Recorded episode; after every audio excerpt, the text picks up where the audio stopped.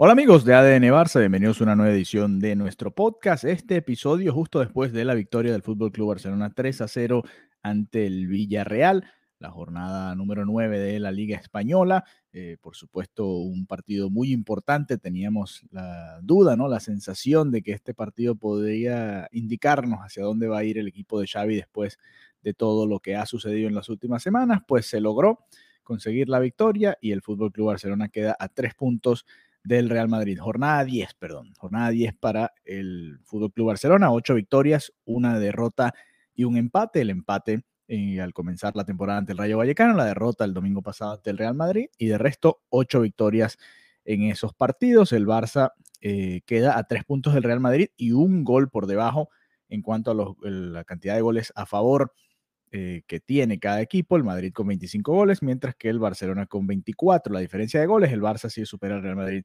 en más 20 contra más 17. Vamos a hablar de, o vamos a decir, mejor dicho, el día de hoy, nuestro top 5, como hemos venido haciendo desde hace ya unas semanas, ¿no?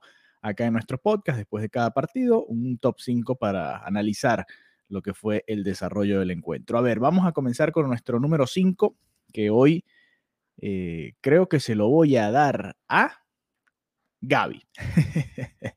Gaby para mí, eh, que venía de no ser titular en el clásico, hay varios eh, puestos aquí de jugadores que ni siquiera fueron titulares en el clásico contra el Real Madrid.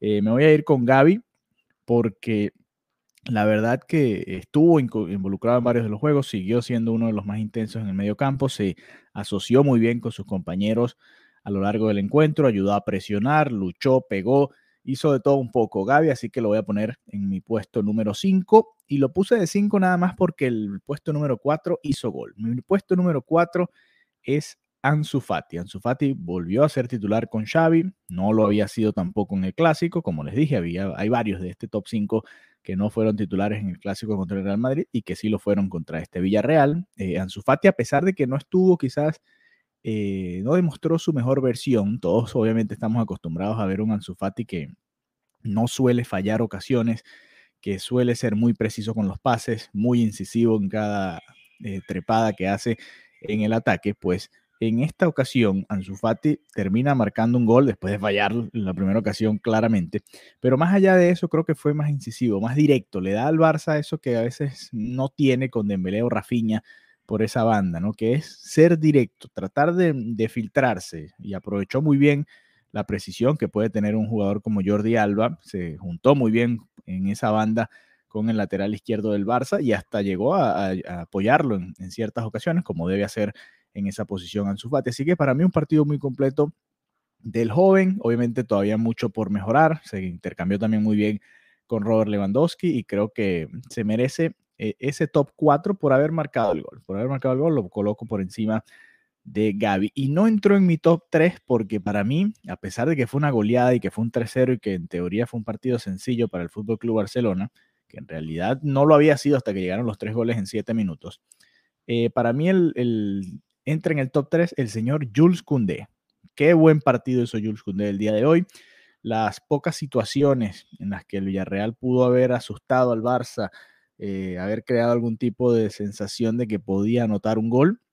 Bueno, una, la de Morales, que la termina fallando ya con el partido 3-0 al final del encuentro, pero de resto, eh, un disparo de Danjuma por, por un lado de la portería de Ter Stegen, y las otras ocasiones más peligrosas diría yo que fueron cortes de Jules Koundé. Terminó resolviendo dos o tres situaciones puntuales durante el, el encuentro que sí, quizás no, no se reflejan, no quedarán en, el resumen del partido, porque el partido terminó 3 a 0 y fue una victoria clara del Fútbol Club Barcelona, pero yo creo que son, como que fueron muy importantes y que demuestran el nivel al que llega Cundé, que viene recuperándose de lesión y que, bueno, eh, se sigue ganando el puesto como titular, por supuesto, en la saga de Xavi Hernández. Así que mi top 3, mi número 3, el señor Jules Cundé, porque para mí tuvo una gran actuación. El número dos se lo vamos a dar al señor Robert Lewandowski.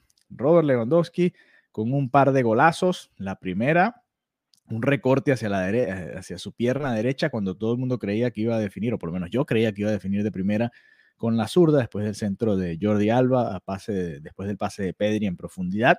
Eh, vaya manera de recortar hacia el medio y tumbar a tres, porque pasaron los dos defensores centrales y también el portero Rulli terminó en el piso después de definir con la pierna derecha como nos tiene acostumbrados. La segunda jugada, el segundo gol del Barça es prácticamente una jugada individual de él, ¿no? Por supuesto, toda la construcción del, del gol hace que Lewandowski llegue con el balón a esa posición y que el, bueno, la amenaza del lateral izquierdo pasando por detrás y el, resto de los jugadores que estaban cerca hagan que el, que el Villarreal se descuide y, lo deje recortar hacia la derecha, pero lo que marca es un golazo y además importante porque eh, en dos, tres minutos el Barcelona ganaba 2 a 0 y se quitaba un poco de encima esa presión. Este partido tenía una presión importante, ¿no? Más allá de que eh, todavía queda mucha liga, por la situación en la que llegaba el Barça, empate o derrota en Champions primero contra el Inter, empate contra el Inter en casa, derrota contra el Real Madrid en el Clásico, por ahí un par de victorias en el medio que no fueron tan convincentes, eh, Mallorca,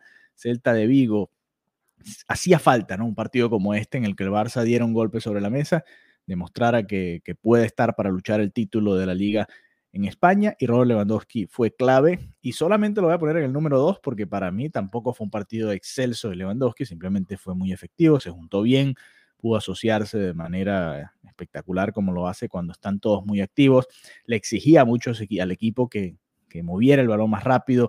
Constantemente lo vi pidiendo el balón en, el segundo poste, que les entraran para allá el balón en el segundo poste. No ha podido el Barça quizás encontrarlo eh, de esa vía, ¿no? Tiene que, ser más efectivo y mejorar un poco en los centros el Barça si va a jugar a eso.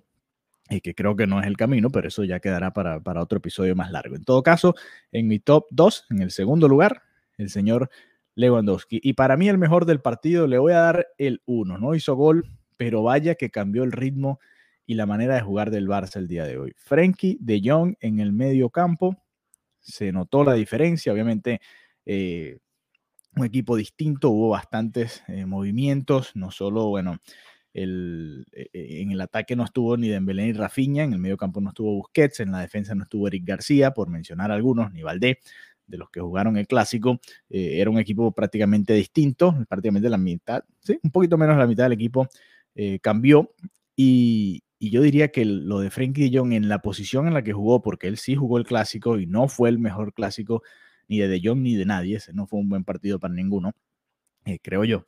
Eh, da a entender que De Jong puede jugar en este tipo de partidos, en los partidos importantes, ¿por qué no probarlo ahí, no?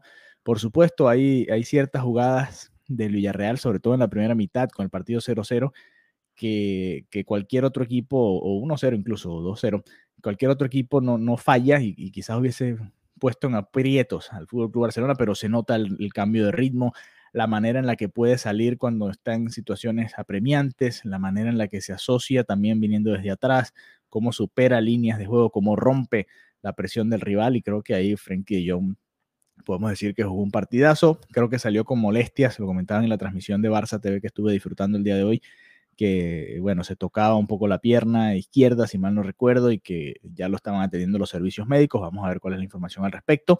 Pero para mí, partidazo de Frankie de Jong, que demuestra que puede ser titular ahí. Creo que Xavi, eh, y con este tipo de partidos, tiene que darse cuenta, ¿no? Que Frankie de Jong puede ser titular ahí contra equipos importantes y puede rendir. ¿Cuál es el siguiente reto? El domingo se va a enfrentar al Athletic Club de Bilbao eh, son apenas dos días de descanso. Además, el miércoles hay un partido decisivo contra el Bayern Múnich, que ojalá podamos llegar con algún tipo de opción a ese partido contra el Bayern, porque jugamos a segunda hora y a primera hora se juega el otro partido del que dependemos.